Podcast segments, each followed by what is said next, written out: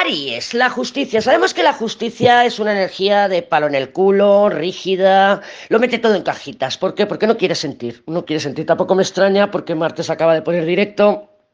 En, Aries anda Júpiter por ahí que ha estado callaico y a lo mejor empieza a sentir mucho y claro, intenta contener, ¿vale? También recuerda que la justicia puede ser un poco castigadora. Claro, está muy cerquita la emperatriz y debajo la luna.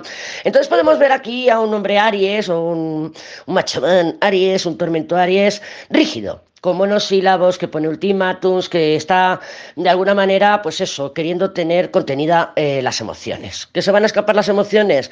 Sí, pero tampoco me extrañaría que fueran un arrebato y que dijera, pues se acabó, o a freír o, como le pongas tú el ultimátum, no te va a salir bien, yo te lo digo, ya te lo digo.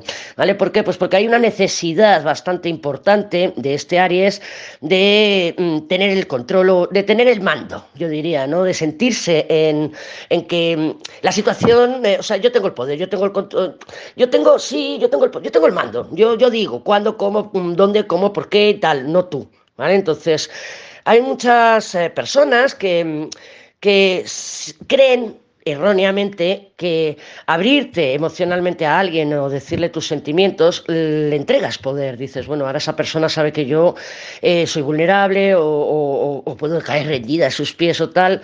Y entonces prefieren no abrirse. Entonces esta justicia, claro, a mí me habla de, de, eso, de esa rigidez, de esa, de esa protección innecesaria para que no tengas tú el, el poder sobre sus emociones, ¿no? O sea, que por lo menos que tú no lo sepas. Entonces, claro, con esa justicia, pues ya te digo, que te puedes encontrar unos días o una comunicación fría, rígida, eh, tajante incluso, porque la, justicia es muy tajante. La justicia está con la espada y dice, a ver cómo vienes, que te voy a cortar jamón o te corto la cabeza.